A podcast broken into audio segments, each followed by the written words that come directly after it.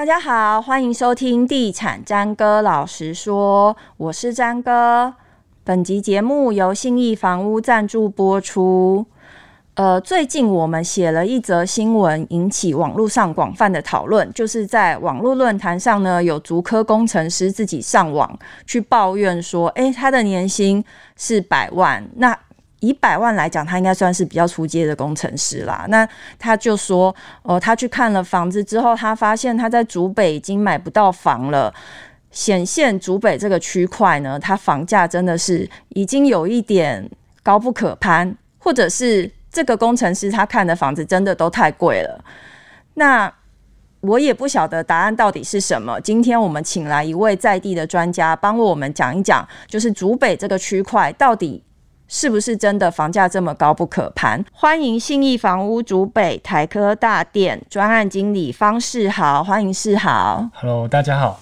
大家讲那个问题来说的话，哈，像我们那个园区收入百万的那个园区的工程师哦，嗯，那他们他们可能是比较新的员工，新进员工，对对对。嗯，那地段来说的话，我们竹北就是高铁县政一期。嗯二期、三期，嗯，然后或者在比较新一点的华新从化区，嗯，那从高铁区到我们的西区来说的话，目前啦，大概是从逼近快七字头，嗯哼，慢慢的向西边也大概五字头，嗯，所以说如果工程师真的他们比较新的工程师来我们竹北的话，会比较建议看他们的需求会是什么，嗯，对，嗯哼。假使他就真的就是一开始他就是他想买一间房子，然后之后再以小换大的话，哦，那这个真的非常的好哦。嗯，那像现在其实蛮多客户，我会跟他分享说，先求有再求好这件事。对，那刚好我们政府啊，现在又鼓励我们小屋换大屋，刚、嗯、好就回归到另外一个叫做重构退税的部分、嗯。那尤其是像现在近年竹北在一百零九年的七月之后，到现在的一百一十一年。嗯，房价真的攀升蛮多的哦、嗯。那其实就是有几个客户就是在，嗯，家人会说，哎、欸，你可能真的买不了三房啊，不然就先买个两房或套房自己住。嗯、那刚好在一百零九年的时候，他们买的两房，那现在卖掉了之后，经过政府的重购退税啊、嗯，那其实可以很顺利的换到三房，至少不会像现在的首购族又拿出自备款那么的重。嗯，对，而且还可以重购退税。达到自用住宅的符合条件的话，嗯，还可以退一到两百万，甚至更多。嗯哼，嗯哼，对。刚才讲到说，就是工程师说他买不起竹北的房子，但是呢，之前的确也有人说，哎、欸，以新案来讲，就是竹北要出现六七字头都不算是很奇怪。那如果说连工程师都买不起竹北，过去这一年来，你觉得在竹北这个区块，他的买房的课程大概是？什么样的人？像一般来说，像我们在新竹、竹北来说，就是园区嘛。嗯，那园区很多都是外地来的，嗯，应该是说外来子弟。嗯，那我们既然会在这个地方来工作，就有他的需求，嗯、回归到供需。嗯，所以你的意思是说，在竹北的买方大部分都是外来客？对，都是外来客。大概几成是外来客啊？像几乎应该可以说是六成，六成以上。怎么说呢？嗯、因为在今我刚来这边的时候哈，我有去查了一下，我们今天竹北的人口率是二十万五千多。嗯，对，那比起十年前相比的话，快一倍。嗯哼，对。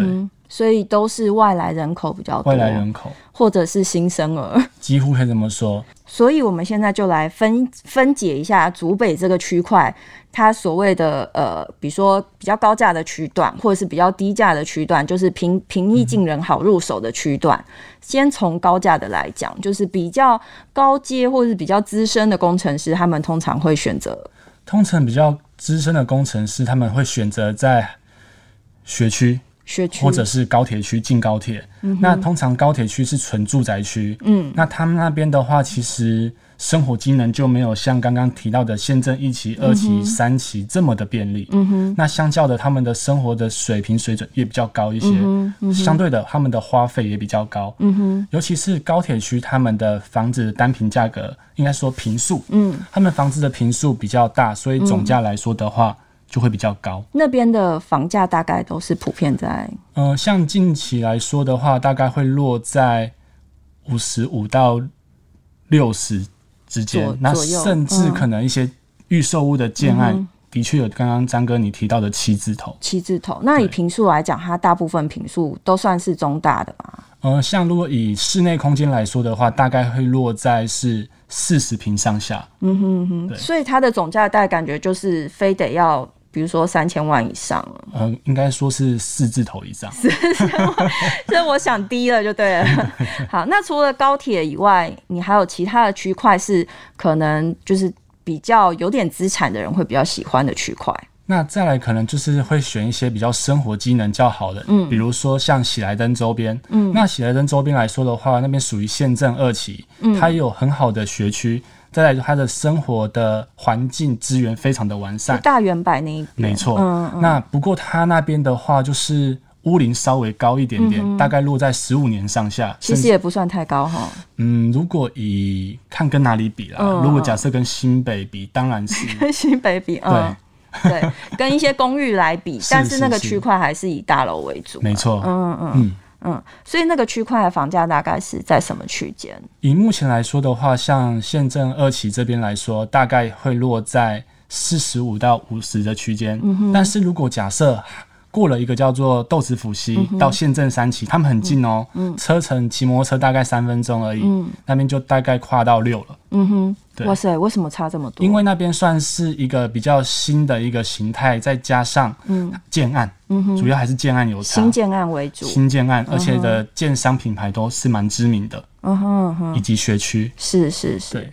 那还有什么样的区块吗？或者是你所在的科大特区？如果像比如说像我所在科大特区来说的话，因为我们也是有学区的支撑啊，比如说我们这边有。很好的成功明星学校，嗯，那还有兴隆国小，嗯，但是因为我们成功商圈来说的话，它是在县政二路南段以西，嗯，所以它在学区的分支点来说，就是成功国中配上光明国小，嗯，那因为我们有成功国中的明星光环，所以相较我们这边的房价也落在大概是五字头左右，嗯哼，对，是以新的案子来讲，屋龄大概落在。十年上下，嗯哼哼，对，对对。所以对于一些比如说园区里面的人，或者是居本来居住在竹北的现代孟母来说，他们会比较青睐在科大特区这一块造房子哦。如果以园区客来说，他们其实会比较希望他们的小朋友在好的学习环境中成长。嗯嗯、其实不仅限于在我们科大商圈，嗯、像高铁区的东兴。嗯哼，然后县政三期的胜利，嗯哼，都是不错的学校。嗯哼，那如果以就是房价比较平易近人，没有那么高不可攀的区块，竹北应该也是有的吧？当然啦、啊，嗯、像其实如果说高不可攀的位置来说，可能就是以中华路以西，嗯，对，那边的话就是我们所谓的华新从化区，嗯，那那边算是一个比较新生成像新生儿的概念，就像十年前的高铁，嗯。比如说好了，像刚刚有提到科大商圈啊，嗯，那像我们科大商圈二十八平的房子，嗯，总价大概落在两千六上下，目前，嗯，那可是如果在刚刚讲的华新从化区二十八、二十九平的房子，大概两千二，嗯哼，两千二的区块，对，所以中间价差就大概差了将近四百万，嗯哼，嗯，之前网友也有讨论过，其实竹北它也有所谓的旧市区，没错，嗯，所以这个区块会不会也比较好找得到？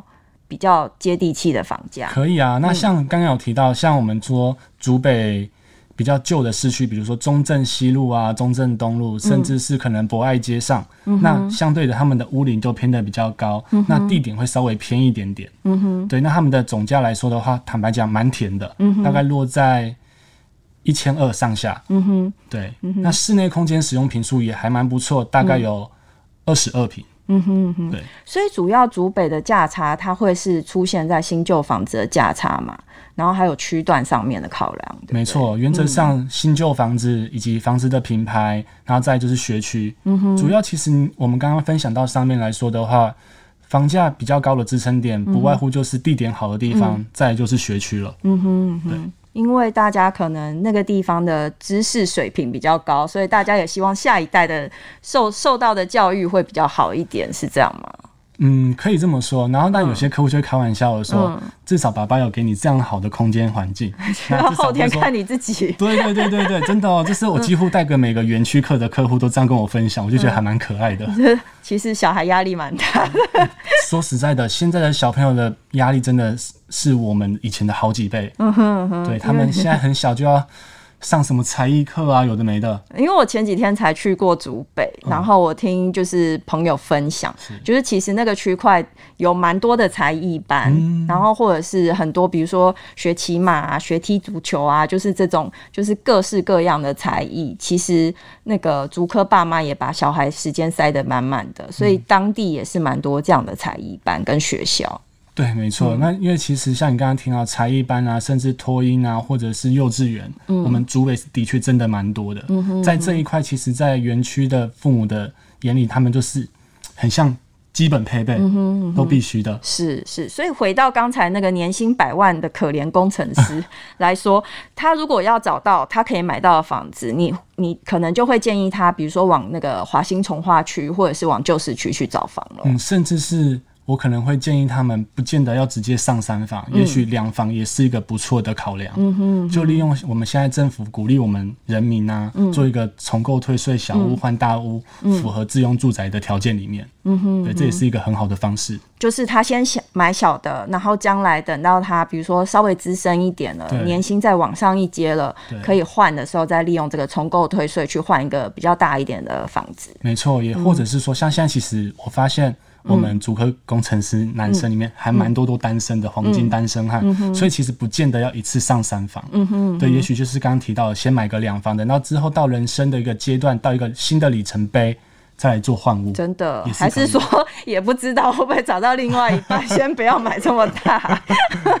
好，算了，我会被骂。好，就是多数在竹北买房的人，他会有一个问题是说，以现在的贷款条件来说，我大概。自备款要多少才会足够？如果以你刚才讲的，我想要买一个两房的产品来讲，比如说以一个两房的产品来说的话，其实现在就回归到银行以及实价登录。嗯，那银行的估价建价，它是介于我们政府机关的实价登录去做一个评估。嗯，那因为我们其实成交量一直都有，嗯，几乎可以说每天都有在成交，但是实价登录更新的速度，坦白讲，真的有点慢，跟不上。对，因为我们从签完约到完成过户交屋、嗯、到上实登，几乎快花到半年的时间，嗯、所以其实很多我们认识的银行的经理级啊、嗯、主管级，他们其实也蛮无奈的。嗯，对。那像现在回归到刚刚提到说多少的自备款呢？嗯、我们会跟客户说，至少在成交价的金额抓三到三点五成的自备款，嗯哼，会是比较保守。呃，如果说以你所在的科大特区的房子来看的话，物件来看。大概他要买一间两房的中古屋，那他的自备款要有多少才会够？像近期来说，有成交一间，它就是我们这个月刚成交的两房，嗯、自备款大概就落在五百万。嗯哼，对，所以它它的总价是多少？大概是一千六，一千六，所以大概要五百万。嗯，是包含装修的考？哦，不不包含哦。所以再加上装修的话，那可能是额外的。所以真的是因为最近的贷款跟建价速度的关系，嗯，对，建价速度是真的比较慢，跟不上房价，嗯嗯哼。除了呃说自备款的考量之外，另外现在想要在竹北买房的人，你会给他一些什么样的建议？